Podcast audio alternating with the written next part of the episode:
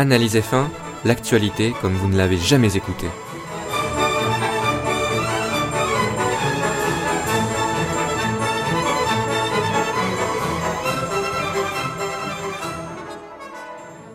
Salut à toutes, salut à tous, c'est Julien et bienvenue à vous dans Analyse F1 pour un nouveau podcast. Aujourd'hui, je vais vous parler de ce qu'il ne fallait vraiment pas manquer lors du Grand Prix de Canada 2016.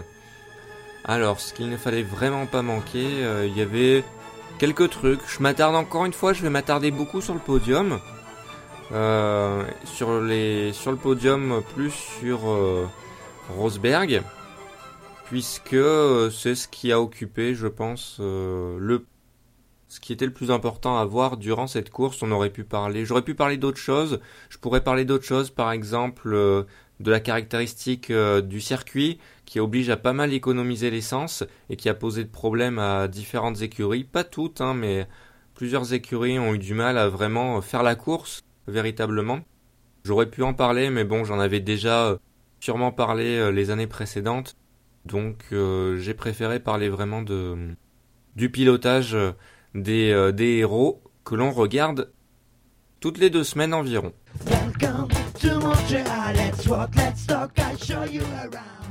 Et on commence tout de suite par parler de Rosberg. Rosberg et sa naïveté euh, patente, euh, décidément.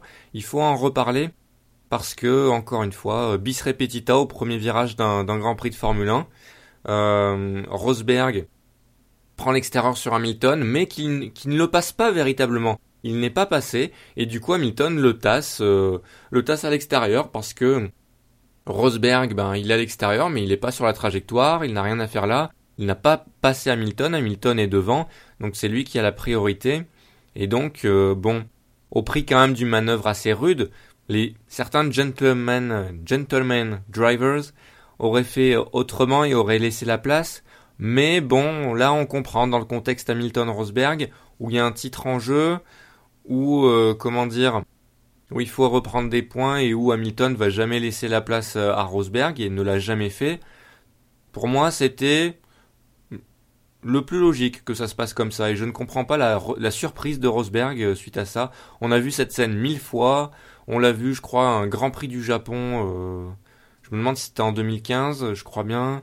On a vu ça à plein d'autres Grands Prix où Rosberg se fait avoir comme ça. L'année dernière il y en avait même je crois plusieurs d'affilée où, où j'étais navré de voir Rosberg se faire avoir comme ça. Et voilà, là c'est une nouvelle fois de plus, hein. on voit ça depuis quand même longtemps. Et c'est triste de voir que Rosberg n'apprend pas de du passé, n'apprend pas de ses erreurs. C'est ça qui me rend le plus fou parce que ça lui coûte cher, ça lui coûte cher au championnat. Là, euh, on a un Hamilton qui, revient à 9 points euh, de retard, alors qu'il y a deux courses, euh, Rosberg avait plus de 40 points d'avance et était sur le point de clore le championnat si, si tout se passait bien, mais tout ne s'est pas bien passé. Et cette erreur, pour moi, c'est une erreur de Rosberg. Certes, Hamilton, on peut dire, ah, là, il est, il est rude, c'est pas sympa. Certes, certes, euh, c'est pas très beau euh, dans la manière, mais euh, bon, ça reste dans les règles. Et Rosberg, bon, il doit, il doit se montrer un peu moins naïf, quoi, dans, dans ce genre de situation. Parce que là, il a vraiment tout perdu dans la course. Hein. Il est passé de deuxième à dixième. Il s'est retrouvé dixième à un moment au premier tour. Et au final, en plus, il finit seulement cinquième.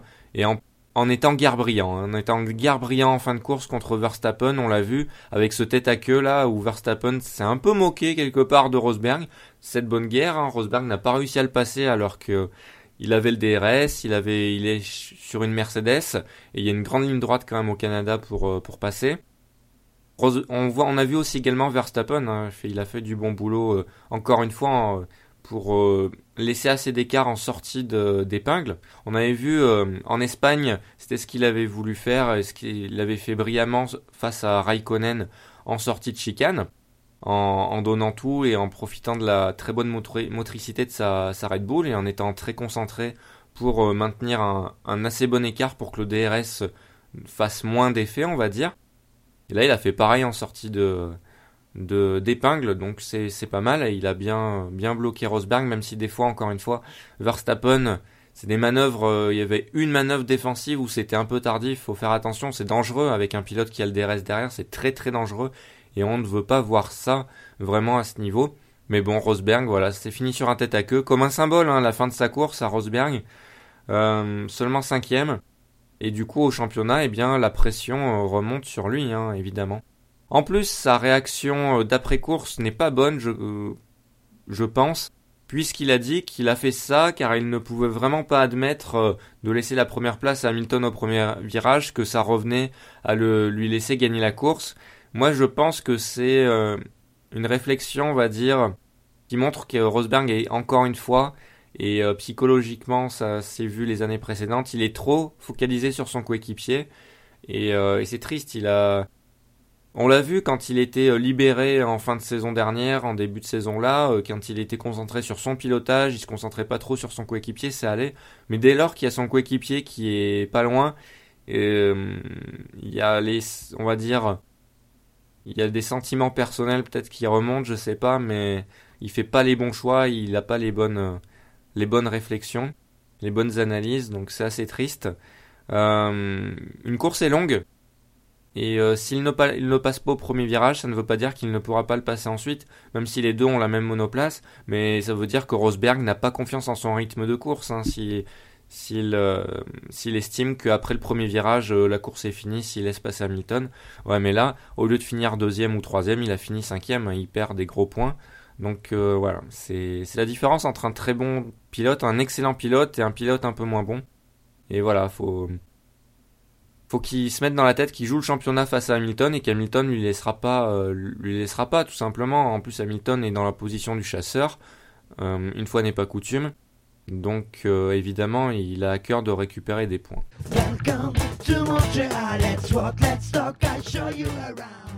On parlait d'Hamilton et on va en parler un peu plus puisque c'est sa deuxième victoire d'affilée au pilote britannique, au triple champion du monde de Formule 1. Euh, cette deuxième victoire a été euh, a été gagnée au prix d'une stratégie qui a été menée vraiment de main de maître par à la fois l'écurie et son pilote. Hein. Tout d'abord, ben la stratégie euh, un seul arrêt, un seul arrêt au stand, euh, ce qui n'était pas gagné, hein, la stratégie un seul arrêt. avant d'embarquer pour Montréal, selon Pirelli, selon les écuries, un seul arrêt, c'est selon les spécialistes, un seul arrêt, c'était ce qui était le plus probable. Certains, plusieurs l'ont fait hein, pendant la course, pas de souci, mais beaucoup également ont fait euh, avec deux arrêts. Et finalement, ça s'est avéré plus compliqué que prévu parce que quand même, il a fallu gérer des pneus et il y a une gestion des pneus assez exceptionnelle d'Hamilton puisqu'il a géré ses médiums pendant 46 tours. 46 tours sur 60, euh, hein, je crois. Hein. Si je me trompe pas, 40, hein. euh, non, sur 70, pardon. 70 au Canada. 46 tours, donc c'est assez énorme. Et quand on voit que par exemple euh, Max Verstappen était en délicatesse avec ses pneus il avait fait un premier arrêt pour chausser les médiums et finalement il n'a pas pu tenir euh, bien longtemps euh, ces médiums. Il était vite en délicatesse, il perdait du rythme, vraiment, hein, vraiment beaucoup de rythme, et il a dû basculer sur une stratégie à deux arrêts, hein, sur un plan B. Et quand on voit ça, on se rend compte de la performance d'Hamilton, de, gérer ses pneus et surtout, surtout d'avoir un rythme de course suffisant pour garder Vettel derrière lui et pour que Vettel revienne, mais pas suffisamment et que Hamilton, comme il le disait, au niveau de la gestion des pneus, il sentait bien ses pneus, il sentait bien sa monoplace, il n'y avait pas de souci. Il sentait qu'il pouvait augmenter le rythme euh, comme il faut quand il, quand il le fallait. Et euh, voilà, donc euh, Hamilton était vraiment en état de grâce durant le Grand Prix, encore une fois, donc il faut le dire.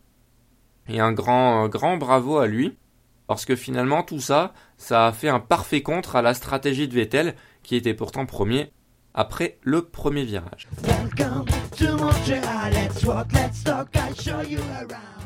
Vettel, parlons-en évidemment, parlons de sa stratégie, parlons de sa course un peu.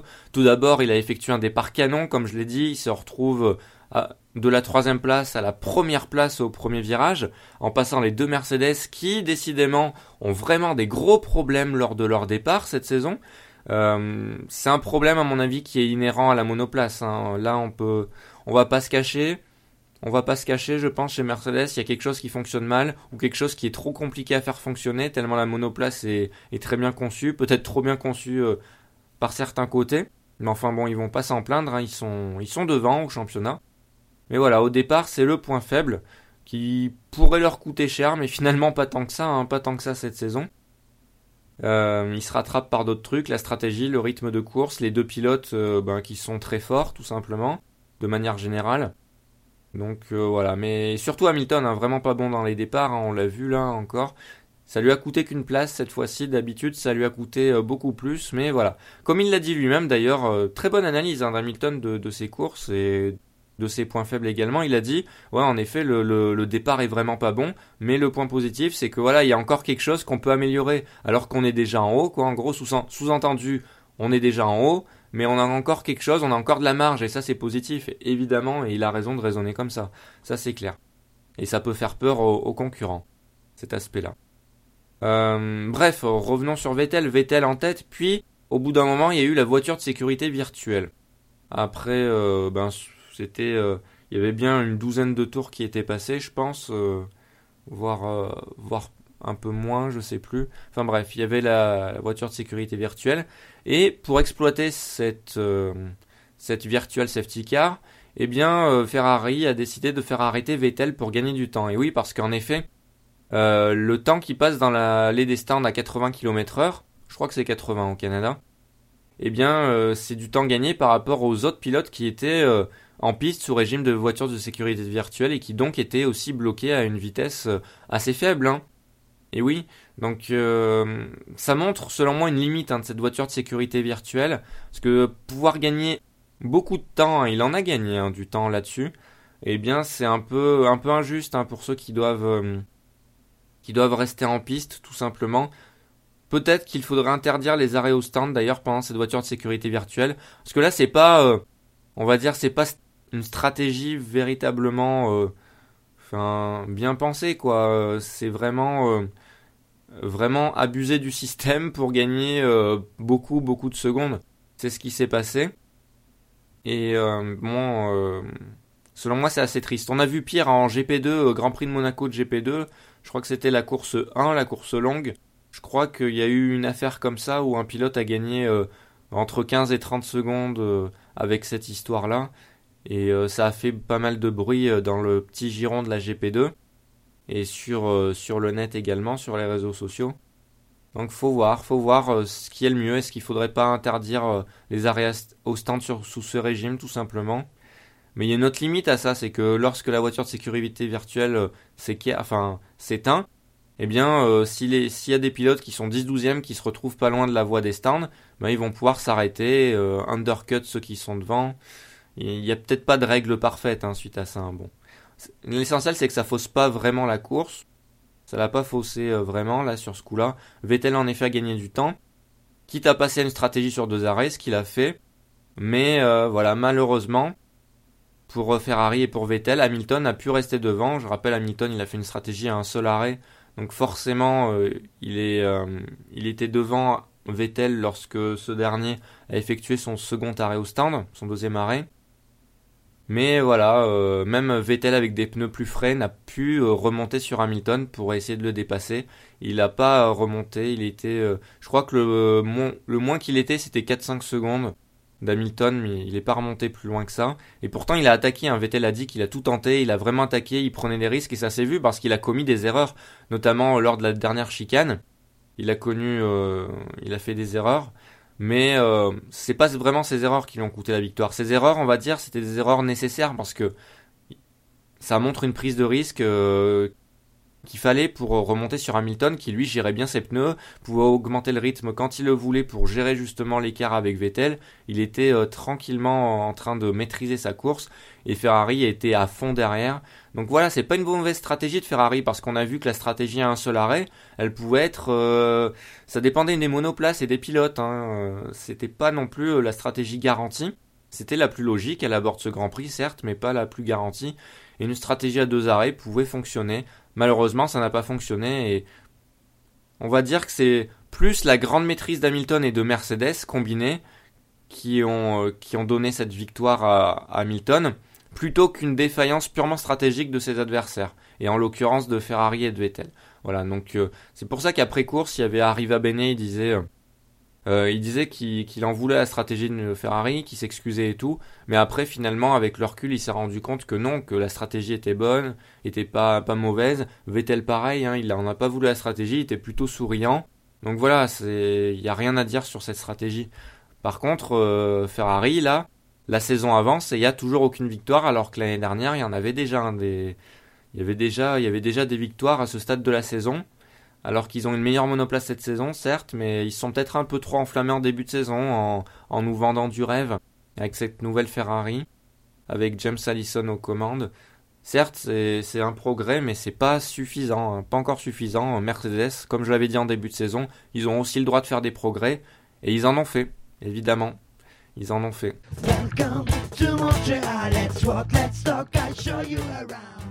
Parlons maintenant du troisième de ce Grand Prix. J'ai nommé Valtteri Bottas, et oui, le Finlandais, qui inscrit son premier podium de la saison.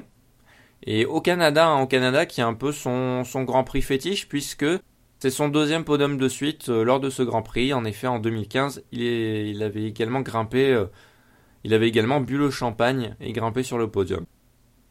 Donc voilà, Bottas, pas grand chose à dire. Il a fait euh, une course, une très bonne course. Stratégie 1 seul arrêt également pour Bottas qui a fonctionné pour lui. Et pourtant, c'est pas gagné parce qu'avec sa Williams, qui on le sait, est un peu. la Williams, c'est un peu nulle part hein, dans le peloton, encore une fois, cette saison. mais là, ça commence à aller un petit peu mieux. Il y a des évolutions qui sont apparus sur la Williams, euh, des évolutions aéro et qui sont très importantes. Évidemment, il profite également des évolutions euh, moteurs que Mercedes peut mettre euh, en place ici et là. Donc c'est intéressant. Mais ça reste quand même en dessous de, Red Bull, Ferrari et Mercedes. Mais là, lors du Grand Prix du Canada, de pouvoir tenir le rythme des Red Bull notamment, surtout des Red Bull, eh bien c'est une grosse performance parce que parce qu'on s'y attendait pas tout simplement et euh, de pouvoir euh, avoir cette gestion des pneus également et du rythme, c'est très bien de la part de Bottas qui a fait le boulot et qui a rendu une très bonne copie euh, pour inscrire son neuvième podium de sa carrière. Et oui, ça fait pas mal de podiums pour le pilote finlandais déjà dans sa carrière. Et, du, en plus, il y a cette bataille avec son coéquipier Felipe Massa, il reprend, il prend le dessus un petit peu avec 7 points d'avance il me semble au championnat. La saison est encore longue pour les deux pilotes Williams et on va voir jusqu'où Williams peut s'améliorer au cours de la saison. Ce serait bien de les voir euh, bien évoluer aussi, même si on a déjà euh, une belle lutte devant avec Red Bull, Ferrari, Mercedes. Tout le monde pousse, c'est sympa. Ça pousse un peu tout le monde vers le haut.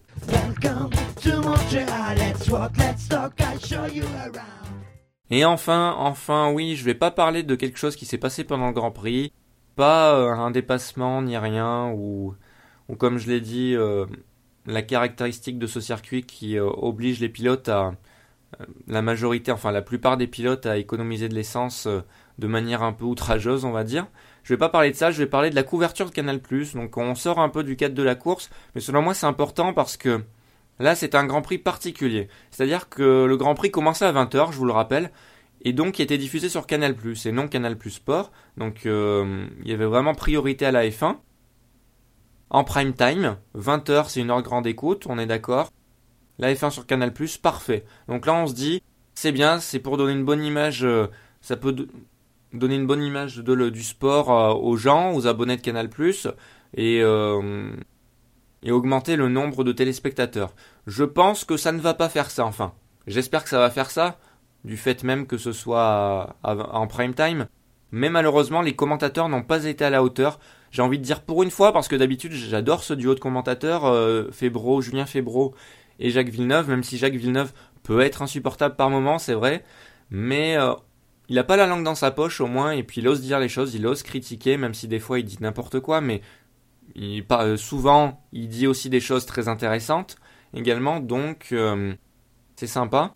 Ce duo est sympa, et puis Julien Febro, il a aussi cette petite patte, hein, j'aime bien ce commentateur que je connaissais déjà de l'époque RMC, hein, euh, qui, euh, qui était, je crois, juste consultant à l'époque, qui était sur les Grands Prix. Mais voilà, bref, euh, j'aime beaucoup d'habitude, mais là j'ai été vraiment très déçu par le duo. Pourquoi? Ben tout simplement parce que il n'a pas été à la hauteur, beaucoup d'approximations, beaucoup d'hésitations, beaucoup de bégaiements. ils étaient à la rue. Et euh, aussi, ils ont montré qu'ils connaissaient pas le règlement de la F1 et ça c'est triste. Ils ont passé quand même 5 minutes, 5 minutes euh, à, réfléchir sur cette réglementation pneumatique et sur euh, quel pneu était obligatoire en course. Je pense que ça a embrouillé tout le monde, même ceux qui suivent la F1 d'habitude. Hein, ça a embrouillé tout le monde. Alors, la faute est partagée. Déjà, ils auraient pas dû y passer autant de temps et ils sont jetés, on va dire, quand ils ont voulu expliquer euh, la stratégie et se lancer là-dedans, c'était pas une bonne idée. Ils auraient dû oublier et ignorer ça. Et ça serait passé tout seul parce que ce n'était pas important à la bonne compréhension de la course. Et ça, quand je dis ça, mon avis, vous devez vous souvenir que j'ai un peu dit la même chose lorsque je vous expliquais justement ces nouvelles règles. Je vous disais que pour la bonne compréhension de la course, finalement, c'est pas euh, pas essentiel de savoir euh, les détails euh, des pneumatiques et tout. C'est pas c'est pas essentiel. Quand on est vraiment accro, évidemment, ça peut être ça peut avoir c'est un détail qui peut être intéressant à connaître, surtout dans mon cas hein, quand je vous présente Analyse F1, c'est intéressant de savoir certains détails, mais je vais pas non plus chercher tous les détails pneumatiques ce n'est pas utile pour pouvoir analyser une course. Et heureusement, sinon le sport serait plus serait compliqué, serait pas regardable du tout, et euh, ça serait une prise de tête plutôt qu'un plaisir. Bien là, ils ont voulu nous vendre comme ça, malheureusement, euh, et c'est bien triste, mais c'est de la faute aussi du règlement qui est comme ça. Le règlement est compliqué, le règlement pneumatique, quand on veut s'attacher aux détails, comme je vous l'ai dit. Et donc, euh, j'en veux aux commentateurs d'un côté d'avoir voulu trop expliquer ça, et au final, ils sont complètement chier dessus. Et complètement, ils étaient complètement à l'ouest. Et j'en veux également ben, à, la, à, la, F1, à la FIA et tout pour leurs règles pneumatiques de cette saison qui sont un peu trop, voilà, un peu trop complexes sur certains côtés. Voilà tout simplement euh, pour ceci. Ensuite, oui, ils étaient à l'ouest des fois et euh, Villeneuve qui disait qu'il restait 27 tours alors qu'il en restait 17. Ça, euh, c'est quand même assez visuel et je pense que le tout un chacun, même ceux qui sont pas habitués à la F1, auront vu l'erreur et c'est bien triste quand même. Et également, euh, ils étaient à l'ouest, des fois il y avait des choses à commenter qui se voyaient en, tant que téléspectateur, j'y commentais, parce que moi je m'amuse des fois à commenter, je regarde pas seul la course, donc je commente auprès de la personne avec qui je regarde la course, je commente un peu ce qui se passe. Bah, quand tu commentes un truc et que tu es devant, devant euh, ton écran alors que les commentateurs ils ont certes l'écran de course, ils, sont dans leur cabine, ils peuvent également jeter un œil par la fenêtre. Et ils ont également d'autres écrans où ils ont d'autres informations hein, plus précises sur les temps autour, les pneus et tout, en, direct. Quand tu vois que tu commentes un truc et tu dis mais non mais ils y ont pas remarqué mais c'est fou et qu'ils s'en rendent compte qu'une minute après, un tour après, tu dis non mais c'est pas possible et ils ont fait également des erreurs. Bref, ils étaient à l'ouest, je sais pas ce qui s'est passé peut-être le, le jet lag parce que c'est possible que ce soit le jet lag parce que je rappelle que entre Monaco et le Canada il y avait qu'une semaine. Donc euh, non, non, il y avait deux semaines, pardon. Il y avait deux semaines, donc euh, je ne sais pas ce que je dis. Mais bref, ça peut être une explication, le jet lag, mais en tout cas, ils étaient à l'ouest et c'était le Grand Prix où il ne fallait pas l'être parce que c'est le Grand Prix sûrement où il y a peut-être eu le plus de téléspectateurs à cette heure-là euh, de grande écoute et ils sont ils ont un peu été ridicules par euh, par moment et dans beaucoup de moments hein. et j'étais assez triste de voir ça parce que d'habitude ils sont très bons hein. moi je trouve qu'ils c'est un très bon duo de commentateurs. Donc euh, voilà. Couverture décevante de la part de Canal. Euh, Julien Febrois fait son mea culpa aujourd'hui. Donc aujourd'hui on est samedi hein, quand j'enregistre le podcast peut-être que je le montrerai le dimanche matin. Auquel cas ben il sera publié le dimanche matin avant la course de Bakou mais euh, aujourd'hui, samedi, je crois que c'était pendant les qualifs ou lors de la troisième séance d'essai libre, euh, Julien Febro, à propos de la règle pneumatique, a fait son mea, culpa en s'excusant. Il a dit, il a avoué qu'il il, connaissait mal la règle finalement et euh, qu'il est allé dans le bouquin de règles en gros et il a vu, il a mieux compris. Du coup, il nous a, il a un peu mieux expliqué aux téléspectateurs ce qu'il en était vraiment. Et, et voilà. Mais bon, on lui, lui en veut pas, la règle étant compliquée, mais c'est vrai que l'ensemble de leur œuvre de commentaires durant le Grand Prix était de piètre qualité. Et ça, faut, faut le souligner parce que, euh, voilà, en tant que passionné de F1, on a envie qu'il y ait de plus en plus de monde qui suive la F1, évidemment. Et ça, ça aide pas. Ça aide pas, malheureusement. Voilà, c'est tout pour moi pour ce podcast. Euh, et bien, rendez-vous au prochain. Et j'espère que vous allez vivre un bon Grand Prix.